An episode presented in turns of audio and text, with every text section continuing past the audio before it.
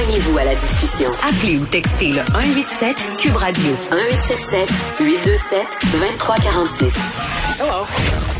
Alex Dufresne est avec nous, metteuse en scène et interprète. Alex, c'est drôle, ça nous prend bien une émission de radio pour se voir. On est amis dans la vie. Ça faisait combien de temps qu'on s'était pas vu? Euh, On est allé marcher dans le jardin botanique, je pense, ça fait deux semaines, à deux mètres de distance. Oui. Mais sinon, ça faisait, quelque chose comme des mois. Très, très longtemps. Bon, fait que je profite de cette émission pour te voir, mon ami. euh, mais j'aurais aimé que ça soit euh, lors d'une occasion qui est plus jojo, parce qu'on va se parler euh, de comment ça va la culture. Bon, euh, le gouvernement Legault qui se tape la bedaine ce matin mm. annonce 4 millions de dollars pour aider à promouvoir le redémarrage du milieu culturel. Jusque-là, bravo.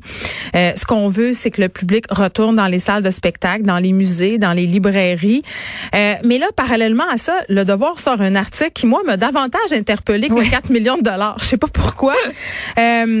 On nous parle de la détresse psychologique qui a frappé un bon nombre d'artistes, un bon nombre de travailleurs de l'industrie de la culture depuis le début de la pandémie. Ouais. Euh, puis quand on, regarde un peu les chiffres, ça, ça, ça donne un petit peu froid dans le dos. 26 000 travailleurs, euh, 43% des répondants parmi ces 26 000 travailleurs présentent des symptômes de dépression mm. majeurs mm-hmm. au cours de la dernière année.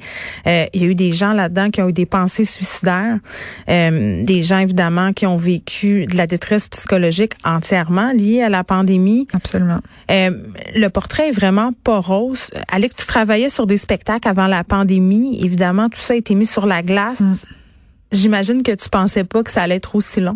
Jamais. Euh, on devait partir en mars dernier en tournée euh, dans tout le Québec. Puis avec un spectacle qui s'appelait Eden Paradise. Et après ça, on s'en allait à Paris. On prenait l'avion de Bécomo pour aller jouer à Paris, en Belgique. On allait jouer un peu partout. Et genre la première était comme le 19 mars à Paris là. Donc euh, évidemment ça a été mm. annulé et on se disait avec les avec les producteurs en France on se disait bah les soyons fous, on remet ça dans un an et puis voilà quoi, on se donne de la marge puis on pensait vraiment qu'on avait vraiment beaucoup de marge même que je leur ai dit hey, dans un an gang, c'est dans vraiment longtemps pour vrai, faisons ça cet été parce que nanani nana. Et là on est en mars et on avait redéplacé le spectacle en mars et encore une fois, il n'aura pas lieu. Euh, avec un peu de chance, on va pouvoir aller à Bécomo le 20 avril, puis même là, je sais pas ce qui va se passer. Hmm. Mais cette espèce de déboulade d'annulation, en fait, elle a, elle a à long terme des effets. C'est-à-dire que ce qui est dur dans la pandémie, tu sais, on parlait du fait qu'il y a beaucoup de gens qui sont déprimés, mais c'est parce qu'il y a aussi beaucoup de gens qui ont perdu leur emploi. Là, on parle de 50 000 personnes cette année qui ont perdu leur emploi dans le domaine des arts. Oui, parce que là, quand on parle des arts puis de la culture, la première idée qui nous vient en tête, c'est les chanteurs, les humoristes, un peu les, les vedettes. Mais ils comptent aussi, puis ils ont le droit d'exister. Là. Oui. Mais il y a tout un. C'est une minorité. Exactement. Les gens qui font plus de 100 000 dollars à l'Union des artistes, c'est 1 donc, pensez à tous ces artistes-là, tous ces travailleurs aussi du milieu culturel qui sont dans l'ombre. Donc, c'est les gens qui vont faire, mettons, la direction de production, qui vont être éclairagistes, Mais c'est ça, sans, parler d'argent, ces métiers-là, on les connaît pas. On sait pas que derrière tous ces, ces personnes-là qui sont à l'avant, il y, a beaucoup de personnes. Il y en a beaucoup. Pour qu'un show de télé fonctionne, pour qu'un film puisse être vu, pour qu'une pièce puisse avoir lieu, pour qu'un concert soit audible, il y a tellement de gens qui travaillent autour de ça et à nous aider avec les subventions et à nous aider à faire le spectacle en tant que tel et à promouvoir le spectacle et à faire que les écoles viennent et à faire des démarches dans les milieux culturels, dans les milieux, euh, des démarches culturelles dans les milieux de vie. Euh, il y a énormément de gens qui travaillent à ça et quand on pense que c'est quand même un tout petit secteur, les, les arts, ça représente 7,8% des pertes d'emplois dans l'ensemble de l'économie canadienne. Ça veut dire qu'on a un poids dans cette économie-là. Et le fait que tout d'un coup, tous ces emplois-là se perdus, euh, oui, ça nous rentre dedans. Oui, ça nous rentre dedans le fait que nos spectacles soient annulés. Mais ce qui est ce qui est pire là si je parle d'un point de vue personnel parce que moi aussi là je l'ai je l'ai vécu cette dépression là puis je l'ai vécu cette inquiétude là puis c'est pas aller jusqu'à des pensées suicidaires mais clairement des pensées de réorientation de carrière là on parle dans dans l'étude qu'il y a eu sur les 26 000 personnes il y a 40 des gens qui veulent se réorienter mais je les comprends ben, je les comprends aussi. Moi aussi, j'y pense, là. C'est sûr. Tu comprends? Oui, parce que là, il se passe quoi concrètement avec ta vie professionnelle? Parce que euh, t'as pas de job de jour dans la vie. C'est-à-dire, toi, tu vis de la culture, tu fais du théâtre, euh, euh, tu vis pas riche, mais, mais tu fais tu, fais ce que tu as à faire dans, dans ce milieu-là. Euh, est-ce que ce spectacle-là, par exemple, tu espoir de le reperformer dans un futur proche? C'est quoi l'avenir pour toi? C'est ça qui est dur, en fait. C'est pas de se faire annuler, c'est pas d'être précaire. On est précaire au quotidien déjà, les artistes. Euh, puis cette pandémie-là doit mettre la lumière là-dessus aussi sur le fait qu'il faut que on, faut que les artistes soient moins précaires pour qu'ils puissent continuer à faire leur job, puis qu'on leur montre qu'ils sont importants. Mais cette précarité-là, elle a été accentuée, c'est une chose. Le fait que nos spectacles soient annulés, c'est une autre chose. Mais le fait de pas avoir d'espoir, puis de pas voir le futur, c'est ça qui est le plus dur. J'arrive pas à me projeter. Des spectacles de théâtre, ça se projette deux ans, trois ans, quatre ans d'avance parce qu'il faut que tu demandes tes subs, il faut que tu fasses le spectacle, il faut qu'il y ait mm. des producteurs qui veuillent le diffuser. Mais il y a cette idée aussi que la culture, c'est un luxe. Tu sais, il y a des gens qui t'entendent parler en ce moment puis qui se disent, ben oui, mais là, pour pouvoir se projeter dans des pièces de théâtre, puis tout ça, on est dans une pandémie. Ouais. Ben moi, j'ai envie de dire aux gens, Qu'est-ce que vous faisiez quand vous étiez confiné? Qu'est-ce que vous faites après 8 heures chez vous? Qu'est-ce que vous écoutez? De la musique, la télé, Netflix, du cinéma, de la télé québécoise? Télé-Québec a passé euh, des pièces de théâtre. ça a euh, eu un grand succès. Robert Lepage, énorme succès. Il y a plein de gens qui n'avaient pas eu accès au théâtre, qui tout d'un coup ont accès à un moindre prix de leur salon hmm. à des pièces de théâtre, à des concerts live. Moi, j'ai vu Dear Criminals en live, euh, en live stream. Donc, oui, puis Dear Criminals qui avait fait aussi une formule spectacle où on pouvait rentrer un à la, fois, assister 4-5 minutes, sortir. Donc, bon, il y a des artistes qui se sont vraiment réinventés quand même. Oui, oui, il y a des gens qui se réinventent, puis on est encore résilient, puis on est encore là pour essayer de faire de la création parce que ce que fait un artiste, au bout du compte, c'est chercher du sens.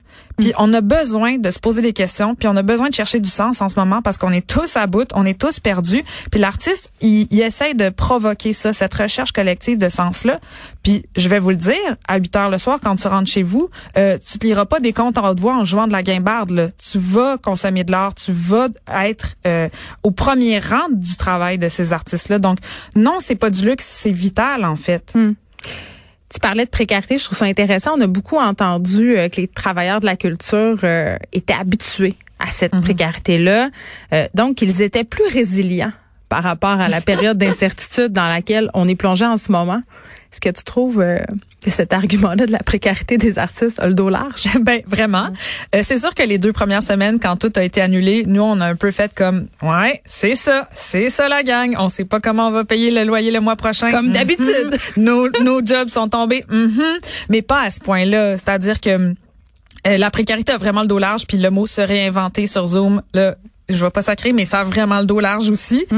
Euh, tu sais, quand on parle de, de cette pandémie-là qui doit demander une réforme des lois pour inclure les travailleurs autonomes, les travailleurs culturels devraient en faire partie. Un régime d'assurance emploi, ça serait la moindre des choses. Là, moi, je suis professeur en ce moment, j'ai la chance d'enseigner à l'UCAM euh, à des étudiants, on monte une comédie musicale. Mais c'est une charge de cours. C'est une charge de cours. C'est ça, t'as pas tous les avantages sociaux liés non, non, zéro, à zéro. Mais ce que je veux dire, c'est que euh, euh je, oui, j'ai une charge de cours à l'UCAM, c'est temporaire, j'ai pas d'avantages. Mais ce que je veux dire, c'est que ces étudiants-là qui sortent, eux autres là, ils ont fait trois ans d'école, ils ont travaillé comme des dingues et ils sortent, ils ont pas de spectacle de finissant, leurs parents les verront jamais jouer et ils sortent dans un marché, un milieu dégueulasse. Je veux dire, il y a, y a, pas d'emploi pour les gens qui sont déjà là. Eux, ils arrivent là. Un peu comme les pilotes d'avion. ben oui, ils ont juste un moins gros coussin financier sur lequel s'asseoir. Et là, ils sortent là-dedans. Puis là, je fais comme il y a plus personne qui va vouloir faire des arts vivants si on s'occupe pas mieux des gens qui le font et ben, des C'était déjà quand même un, un, chemin de croix entre guillemets Absol hors pandémie là. on, parle, on parle de vocation. C'est une vocation. Il faut vraiment que tu sois capable de mettre de l'autre côté du fait que ça va être dur financièrement, émotivement au niveau de la famille. Tu vas travailler à des heures qui ont pas de sens. Des fois, tu n'auras pas de travail. Hmm. Mais le régime d'assurance emploi pour les artistes aussi, ça serait la moindre des choses. Ben, je sais pas si ça serait la moindre des choses, mais le gouvernement Legault quand même, la ministre de la Culture Nathalie Roy, ne cesse de dire sur toutes les tribunes que la culture québécoise, c'est donc bien important, qu'ils ont la culture à cœur. Trouves-tu que ce qui est annoncé, que les gestes qui sont posés témoignent de ça? La question est pas est-ce qu'il y a assez d'argent qui a été mis? Parce que oui là ils ont donné de l'argent. Euh, on s'entend que mm. le 4,8 millions qu'ils donnent c'est pour les musiciens, le théâtre, la danse, le cinéma. Tu sais nomme-les toutes là, fait que ça part très très vite. Mm-hmm. Mais c'est aussi que c'est pas juste l'argent, est-ce qu'il y en a assez, c'est comment il est redistribué. Oui, l'argent va où? Parce que c'est l'une des mesures qui est demandée. Il ruisselle pas jusqu'aux artistes. Et ça, je vous le garantis, c'est vraiment très, très dur que cet argent-là, euh, mm-hmm. qui est filtré à travers euh, les lieux, les compagnies, les, les, euh, les compagnies culturelles, que tout ça se rende aux artistes, euh, il, il se rend pas. Là. Puis Sophie Fréjean, qui est directrice de l'Union des artistes, dit on a un problème. Là. Il y a personne qui demande de compte à personne, alors que normalement... Imputabilité. Voilà. Le mot préféré de Benoît Dutrisac. jusqu'à quel point l'amour de la culture euh, du gouvernement Legault, qui est largement, on va dire, diffusé sur les médias sociaux. Tu sais, le premier ministre fait beaucoup de sorties pour parler de livres, pour parler de films. Euh, on voit des ministres avec justement des ouvrages. Jusqu'à quel point c'est pas une vaste opération de relations publiques? Ben moi, je pense que ce l'est là. Je veux dire, euh, c'est pas, pas négatif non plus parce que ça fait voir des livres, ça fait voir l'art, mais en même temps, ça leur profite. Absolument, mais j'ai envie de dire walk the talk, c'est-à-dire que là, vous êtes en train de parler du fait que la culture c'est important. Vous parlez de livres, vous mettez de l'avant le fait. Euh, la ministre Roy disait qu'elle était allée à l'opéra. Bon, elle n'était pas capable de nommer qui était allée voir nous c'était quoi la pièce, mais au mm. moins elle en parlait.